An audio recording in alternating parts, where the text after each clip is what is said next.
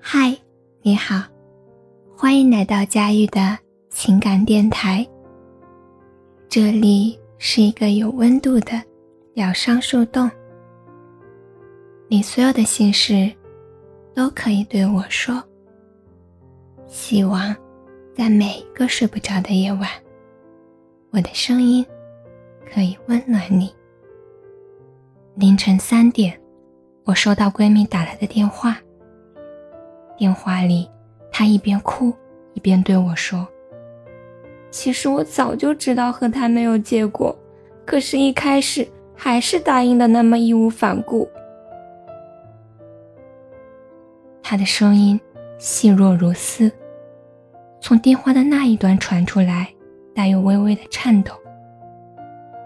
闺蜜和男朋友从大一就在一起了，磕磕绊绊的。也算安稳的走到了毕业，然后到工作。两个人都是出自普通家庭，各自辛苦的讨生活。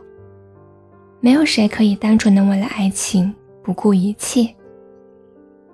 两个人的年纪相仿，男生正在事业上升期的时候，女生已经到了适婚年龄。可是，谁都抛不开身边的一切。闺蜜问我：“如果明明知道爱不到结果，两个人一开始在一起，是不是就是错？”这样的两个人，一个像飞鸟，一个像海鱼，在各自的世界里都能潇洒自如的生活。可是，一旦决定了在一起，飞鸟就要尝试去接触大海。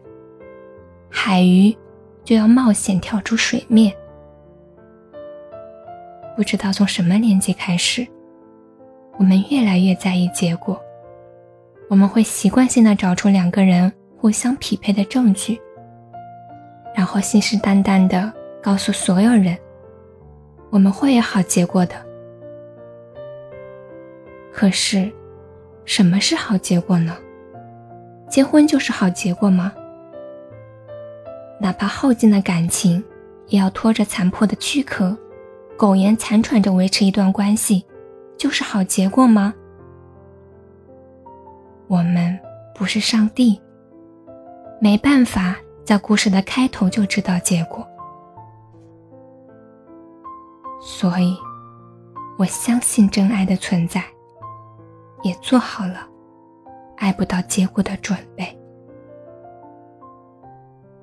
订阅关注不迷路。如果喜欢我的声音，欢迎转发或留言。每晚我都会在这里陪着你。晚安。